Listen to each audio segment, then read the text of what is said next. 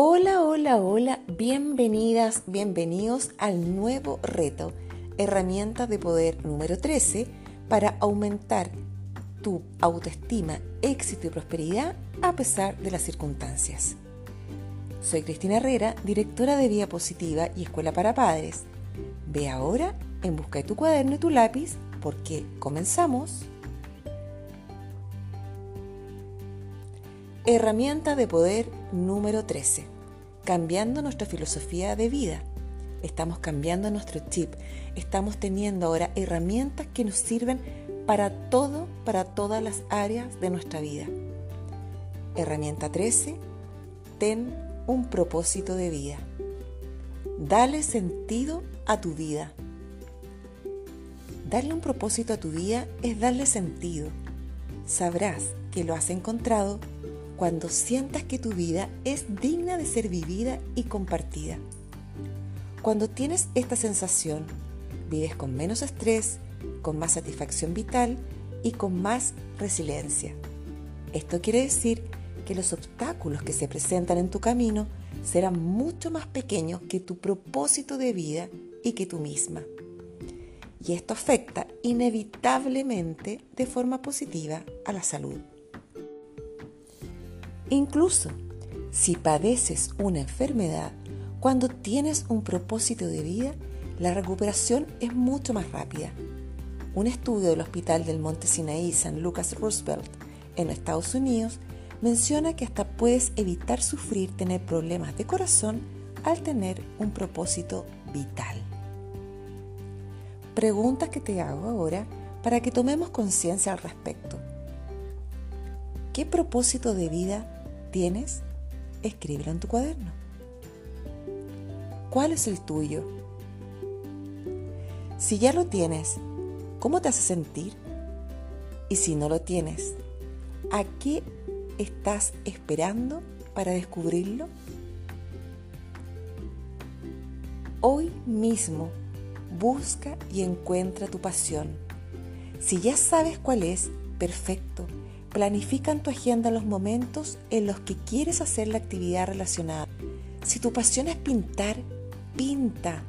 Si tu pasión es hacer ciclismo, hazlo. Si tu pasión es el teatro, aprende y hazlo. Si tu pasión es aprender a ser modelo, hazlo. Nadie te pide que seas profesional, pero cumple tus metas, cumple tus sueños, que no te importe lo que te digan. Lo hermoso es que tú te atrevas. Te lo digo por experiencia personal.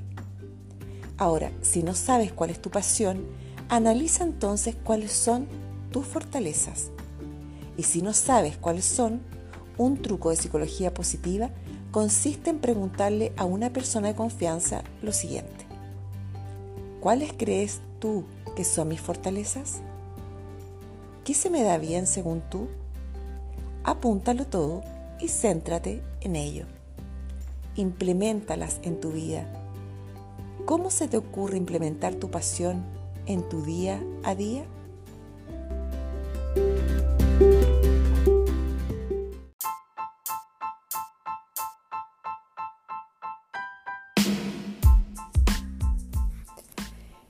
Quiero que tomes en cuenta que el tips número 13 está sumamente relacionado con el tips que viene después número 17. Anótalo ahí que dice así, para tener una autoestima, éxito y prosperidad hay que ser feliz, obviamente. Y esta tarea es una tarea solo de hoy. Aunque una vez la hayas descubierto, debes hacerla cada día de lo que queda de reto. Estamos aquí para una razón más grande que la de simplemente vivir o sobrevivir. La felicidad sucede cuando vas más allá de ti mismo. La felicidad sucede cuando vas más allá de ti mismo.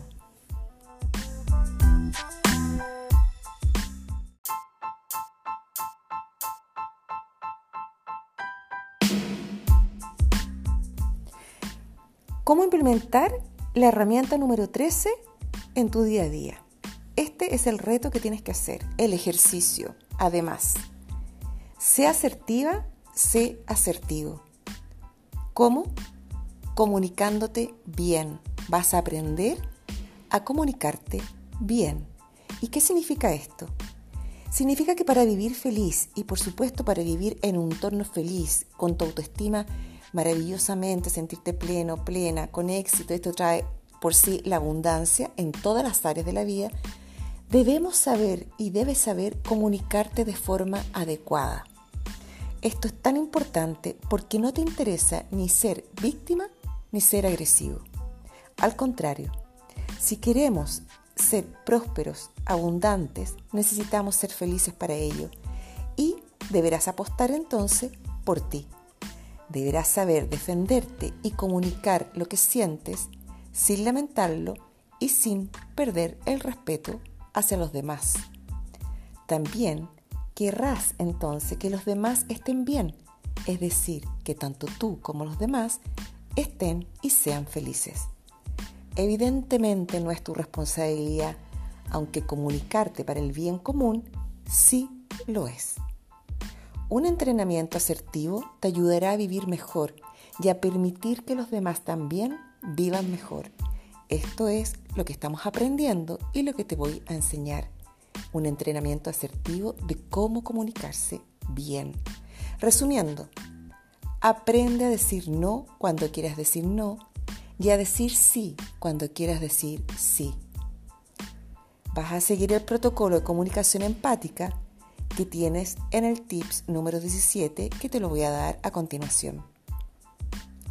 Recuerda que para tener un aumento de autoestima, éxito y prosperidad se necesita ser feliz y esta tarea es una tarea de hoy. Evidentemente, luego podrás utilizar el esquema cada vez que quieras comunicarte empáticamente.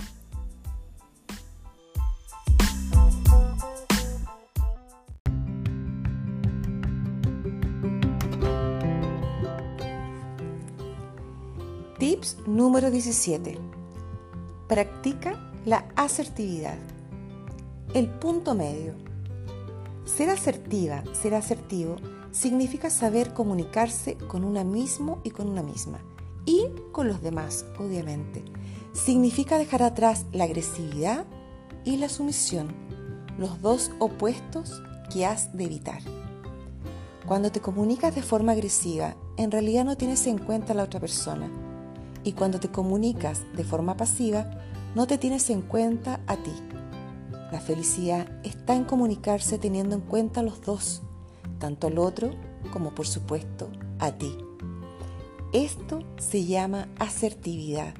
Es la capacidad de saber decir lo que piensas, aunque no le guste a la otra persona, pero de forma clara, concreta, respetuosa y amable. La intención está puesta en buscar soluciones para todos. Ser asertivo, ser asertiva, también es una forma de comunicación interior. Esto es así porque en realidad es una postura vital, que lo vimos con el tips anterior. Asumes que tienes unos derechos y sabes defenderlos al tiempo que respetas los derechos de los demás. Te doy un truco. Aprende la fórmula de comunicación empática. Es un tipo de conversación en la que invitas a la otra persona a empatizar contigo sin que se ponga la defensiva, porque no lo acusas ni lo cuestionas. Cuando tengas aprendido este tipo de comunicación, luego a la hora de lidiar con un problema con otra persona, todo será más fácil y llegarás a un final feliz. Preguntas. ¿Cuáles son tus derechos? ¿Y cuáles son los derechos de la otra persona? ¿Cómo puedes aplicar la fórmula de la comunicación empática en tus asuntos? ¿Y qué sientes cuando lo haces de esta manera?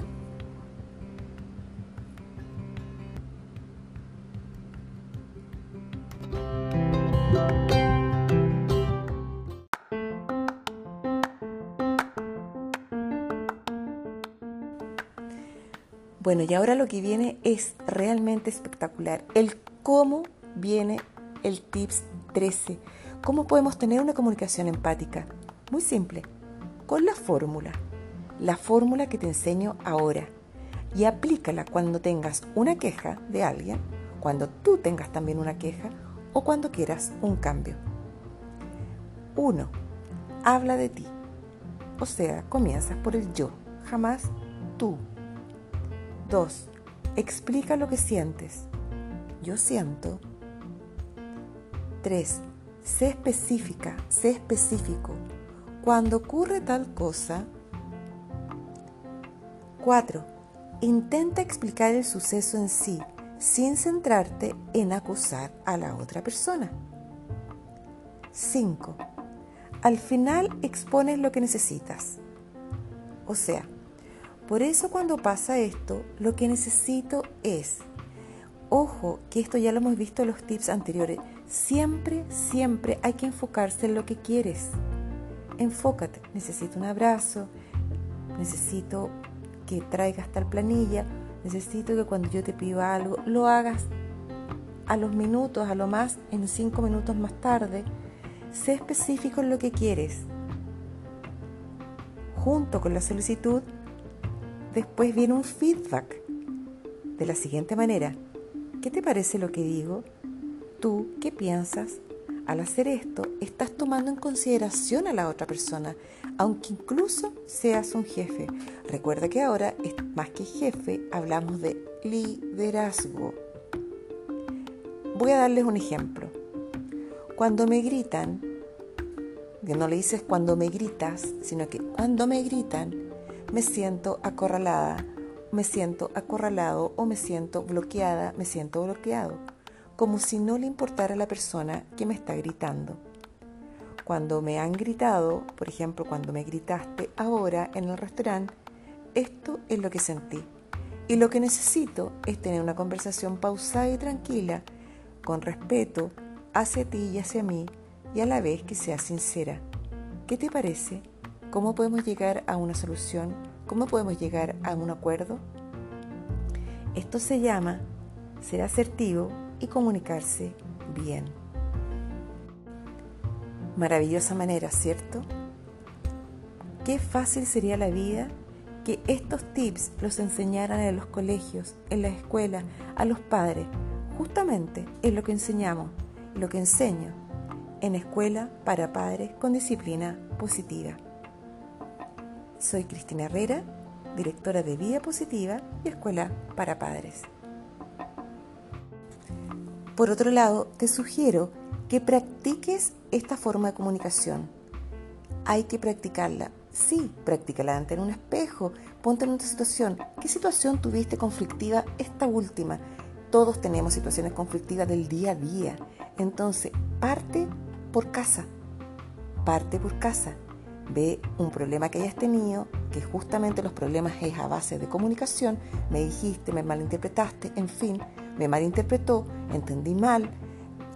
Hay tantas, tantas cosas que son tan obvias, pero las simplezas hace, la comunicación es tan vital para tener buenas relaciones y marca la diferencia entre el buen actuar, el tener buenos resultados, el que la vida se haga más fácil justamente siempre nos han enseñado a quejarnos. No es la idea. Enfócate en lo que quieres. Necesito esto. Quiero esto. Por favor. ¿Cómo llegamos a acuerdo? Llegar a acuerdos. No a ceder. Yo no cedo por ti y tú no quiero que cedas por mí. Lleguemos a acuerdo. De eso se trata. Seguir adelante y tener una vida mejor. Vamos uniéndonos por un mundo mejor y sanando almas. Cuéntenme cómo les va.